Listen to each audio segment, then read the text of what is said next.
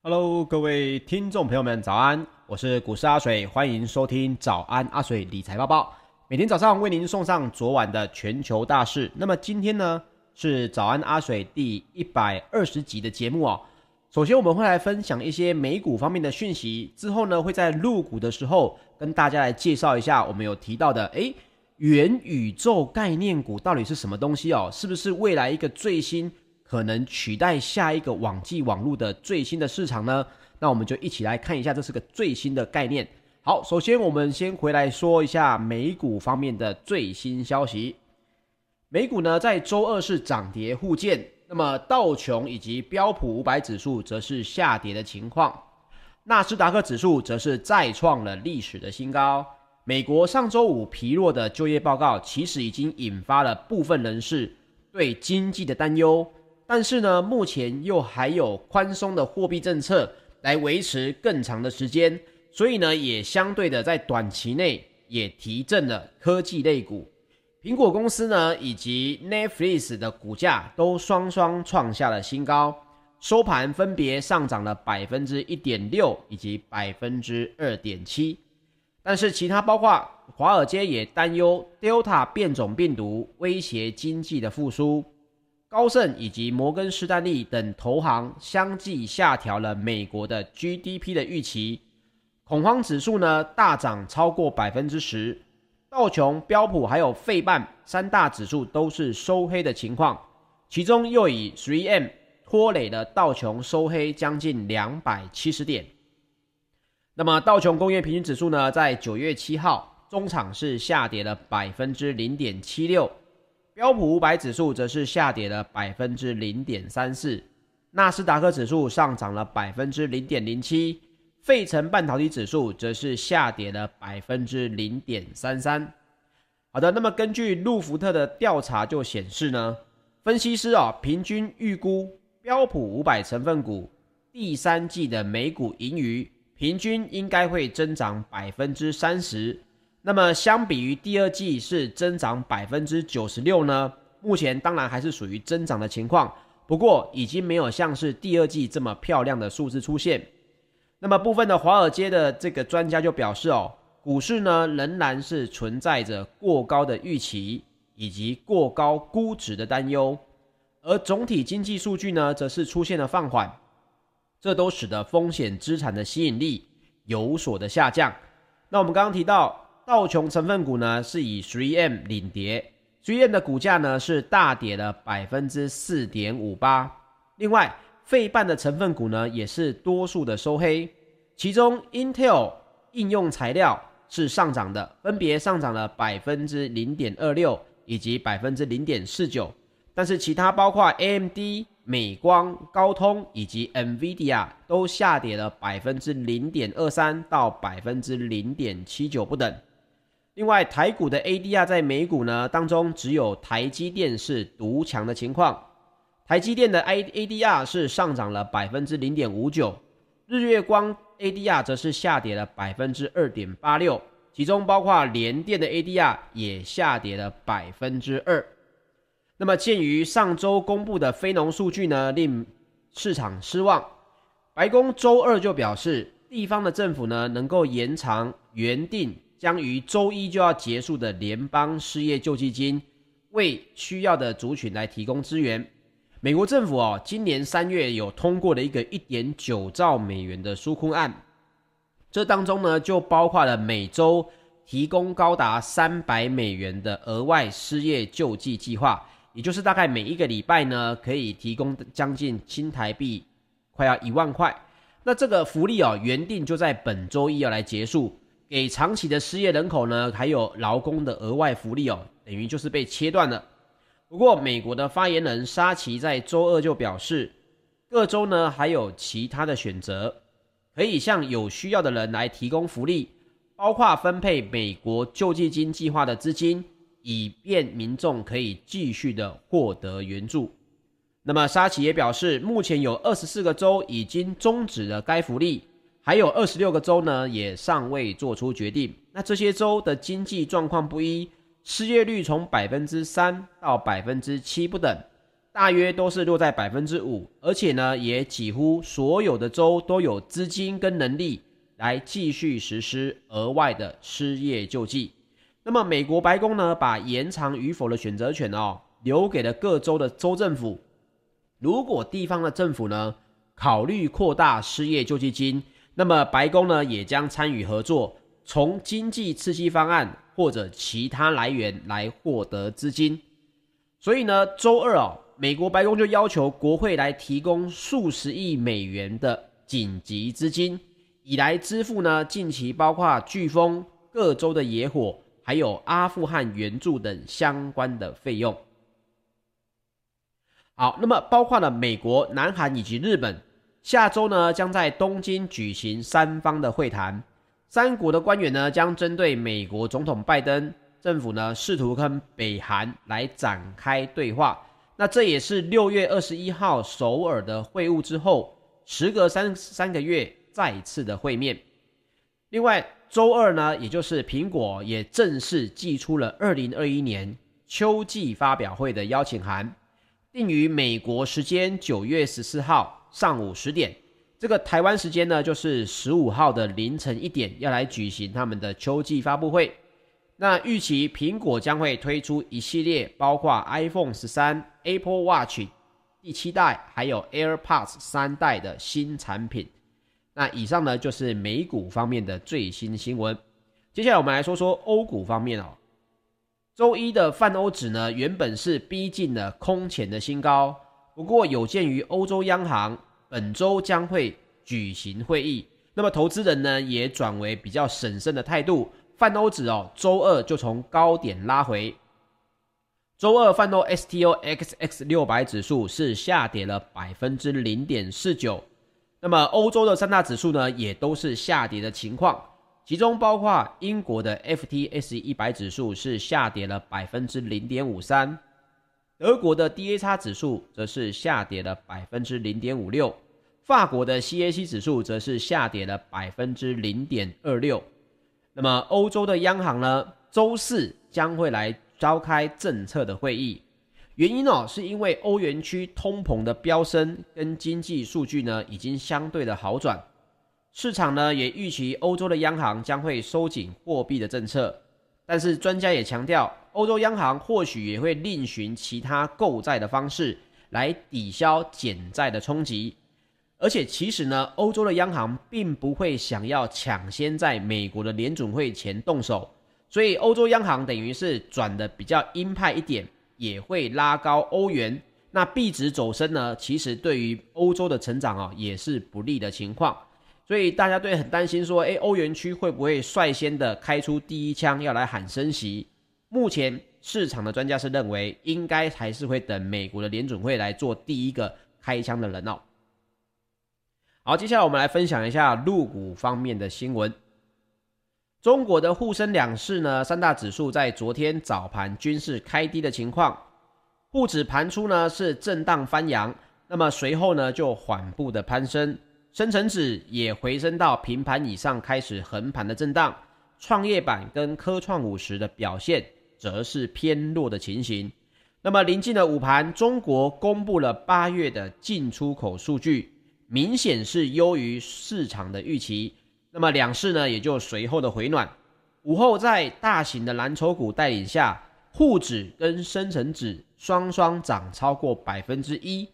创业板呢是收复了十十日线，科创五十则是延续的弱势的震荡。那么整体来看呢，昨天入股的类股轮动呢比较快一些，前期的热门题材哦是部分的回档。那么代表外资动向的北向资金也是连续十二天的净流入的情形，沪指中长是收涨了百分之一点五，创下了今年二月二十二号以来的半年新高。那么整个陆股哦，如果以概念股来说呢，其中又以元宇宙跟 NFT 概念股是大涨的情况。好，那元宇宙到底是什么呢？首先，这个元是指元宵节的元哦。那元宇宙呢？其实它不并不是一个非常新的概念，但是呢，现在正好有各大的这些科技公司呢，也正要来产生所谓的元宇宙的这个市场。其中啊就包括了脸书的这个 CEO 主播那个佐伯克，他就说呢，他日前已经宣布要来成立新的团队，要在五年内呢让脸书成为一家公司。那各位一定觉得奇怪啊，脸书不是已经是一家公司了吗？他所提到的公司是指的要在元宇宙再创立一个类似脸书的这样的企业。那么微软的 CEO 呢也表示哦，将会针对企业来推出元宇宙方案。那么科技业的大佬哦，纷纷的进驻元宇宙，就是想要抢当新世代线上的互动霸主，掌控数据呢，来跟这个整个市场呢来竞争。那我们就来提到元宇宙到底是什么？为什么脸书、NVIDIA 甚至微软的 CEO 都已经有实质的行动呢？那么元宇宙这一个词哦，其实是科幻作家史蒂文森在一九九二年就已经创立的。它指的就是一个共享的线上世界，可以让许多的使用者呢互动、消费，甚至有可能在里面工作。那么，根据 NVIDIA 的执行长哦黄仁勋先生就形容，在元宇宙在元宇宙当中，你可以跟你的朋友厮混，那会是一个完全 3D 的世界，但是你人呢并不在现场，但是最终可以实现可能让你以为是时光的旅行，甚至也以光速来前往遥远之地哦。那么元宇宙到底会如何的运行呢？目前从理论上来说。任何人都可以登录元宇宙，就像登录现在的网络一样，只是呢，可能需要使用头戴式的显示器，而不是荧幕来查看内容跟行动，比如透过 Facebook 的腕带来抓取物品。那么目前并没有任何的单独公司可以打造完整的元宇宙，就像没有公司可以宣布拥有整个网际网络一样。但是同样，如同大家知道，现在的网络巨头。也可能垄断了整个，像是搜寻，我们就会讲到呃，Google，在中国大陆我们可能讲到百度，那公司就会试图去垄断元宇宙中非常多不同的领域，就像今天的大型科技股公司来主导了线上的购物啊，还有你看到的这些订阅服务、购物车跟广告来赚钱。那各位一定觉得说，诶，元宇宙目前听起来好像应用在比较多的地方是电动电玩的部分。但是呢，目前哦，元宇宙的概念已经开始延伸到办公室的生活当中。比如说，疫情期间，大家现在是透过视讯会议，那么大家就是在一个荧幕上面呢，一个小的框框当中来表现自己。祖伯特他就特别提到哦，未来同事之间也渴望可能在虚拟的会议室当中相遇，而且呢，感觉就跟你面对面会议一样，并无二致。但是你的真正的人呢，可能是在家里面而已。那么其中哦，包括 NVIDIA 新落成的办公室旅行者号呢，已经预留了宽敞的走廊来供机器人行走。那黄仁勋先生呢，他就形容了这样的景况，他说未来公司内部哦，会有很多的机器人在这里漫游，除了递送物品，更是为了员工可以远距离的亲临公司。员工呢，可以把自己上传到机器人电脑，然后透过虚拟实境或者是扩展实境头戴设备来操作机器人，在整个园区里面办公。那大家一定觉得很奇怪啊，到底现在我们的科技已经来到了未来的科幻时代了吗？元宇宙真的会实现吗？那么事实上来讲呢，开创整个元宇宙，目前来说，它还有一段路要走。就跟当初的这个网际网路刚上线的时候，诶，只有部分的人士呢，可能有这个相关的资源可以来参与网际网路。可是这是一个渐进式的过程，各位也看到了网际网络如何改变了现在人的生活。所以元宇宙呢，也包括了为什么我们提到接下来实现的情况越来越高了呢？呃，要提到 NVIDIA 哦，NVIDIA 之前呢，透过了一场 AI 模拟出来的。完全虚拟化的真人线上发布会，其中呢，AI 它就直接模拟了这个他们的 CEO 哦，黄仁勋先生。结果呢，这整场发布会哦，包括场景、人员、物品，全都是虚拟的。但是这个发布会呢，并没有让任何所有看过发布会的人怀疑并不是真的。所有的人呢都以为是黄仁勋先生直接在他原本熟悉的场景当中在做报告，但是事后就公布，其实这些所有的东西都是透过 NVIDIA 最新的 AI 技术所创立的。所以元宇宙的重点呢，不在于单一企业跟组织，也不是所有人相加的结果，而是互相连接的这个方式。那么就包括了可能啊，你要有很多的相关硬体设施，就好像你现在上网要有网络，要有荧幕。那么现在的元宇宙需求的东西，可能就是以 VR 的头盔。那么 VR 的头盔也不断的在进步。那这些设备呢，主要目前还是游戏玩家比较多，并不是一种普遍的体验。所以，如果你现在要投资元宇宙，可能这条路还有一段路要走。但是呢，现在包括了脸书、Google、亚马逊、苹果，他们都想要成为新世代 VR 跟电玩平台的霸主，借此呢来掌握数据力跟市场力。那如果不审慎一点，其实这里面现在网际网络发生的事，到了元宇宙呢也还是会发生哦。不过大家可以开始来期待，就是可能在未来的十年甚至是二十年呢。就好像 www 来改变了人类的连接方式一样，以前我们要打电话，现在就只需要赖来赖去。那么各位也可以开始来期待，或许接下来呢，我们看到科幻小说当中的情景哦，也可能会来渐渐的来实现。那么有很多的概念股，目前投资看来还比较偏早。不过如果你的投资呢是想要来看到未来的十年，甚至是二十年。你或许也可以从元宇宙当中开始来找寻，它或许是下一个人类连接方式最新的一个方法哦。好，所以以上呢就是元宇宙的一个相当的一个概念，就分享给大家。好，接下来我们来分享一下石油方面的最新新闻。纽约商业交易所十月的原油期货在九月七号收盘是下跌了百分之一点四。来到每桶六十八点三五美元，这是因为呢，沙乌地阿拉伯调降了亚洲的售价，引发需求疲弱的担忧，以及美元上涨，还有欧佩 Plus 的供应也将持续增加的影响。另外，欧洲的 ICE 期货交易所的近月布兰特原油呢，也下跌了百分之零点七，来到每桶七十一点六九美元。啊，那么根据美国内政部安全以及环境执法局九月七号的最新报告就表示，目前墨西哥湾油气生产呢是持续的恢复。那目截至目前为止，美国的墨西哥湾的原油日产能呢还是关闭了百分之七十九点三三。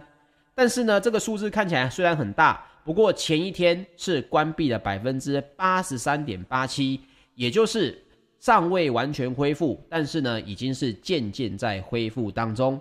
那么，根据美国能源部的数据，墨西哥湾呢海上原油生产平台的产能大概是占美国原油产量总数的百分之十七。那么，美国呢也有超过百分之四十五的炼油产能跟百分之五十一的天然气加工是分布在墨西哥湾沿岸地区。所以呢，IHS Markit 的执行董事哦就表示，欧洲的石油需求呢目前出现复苏的迹象，主要呢是来自于夏季末的假期开车出游的需求。那么八月份欧洲的石油需求已经创下了十年以来的同期新高。那么包括了石油咨询机构也表示哦，随着需求的增长，八月底欧洲的油品库存。也降到了去年三月疫情以来的新低，其中包括了摩根士丹利的报告就表示，虽然石油的需求复苏跟总体经济的展望仍然有一些脆弱的环节，但是全球的经济成长预期还是可以在轨道上，石油的市场基本面也并未受到影响哦，所以包括了油价的这些支撑情况呢，目前是看来。需求应该还是可以在疫情降温之后重新的回到升等的情况，那这些因素都会支撑的油价。好，接下来我们来分享一下金属方面哦。伦敦金属交易所三个月的基本金属期货呢，在九月七号是多数下跌，这是因为对经济的担忧、美元的上涨，还有股市回落的影响。铜的期货呢是下跌了百分之一点一，来到每吨九千三百四十四美元。那接下来我们再分享一下贵金属方面的最新报价。纽约商品期货交易所十二月的黄金期货在九月七号收盘是下跌了百分之一点九，来到每盎司一千七百九十八点五美元，这创下了一个月以来的最大单日跌幅。那么这个原因呢，也是因为美元跟美债殖利率上涨的影响啊。美元的指数呢，昨天是上涨了百分之零点五。对于相关的原物料的价格呢，还有金属啊、大宗商品等呢，也都会有产生下跌的影响。好，以上呢就是本集的节目内容，谢谢大家的收听，请记得帮我订阅 YouTube 频道，喜欢我们的节目也请您留言支持哦。在我们现在呢各大 Podcast 的平台上面也听得到我们的早安阿水节目了，谢谢各位，我们明天早上八点再见，大家拜拜。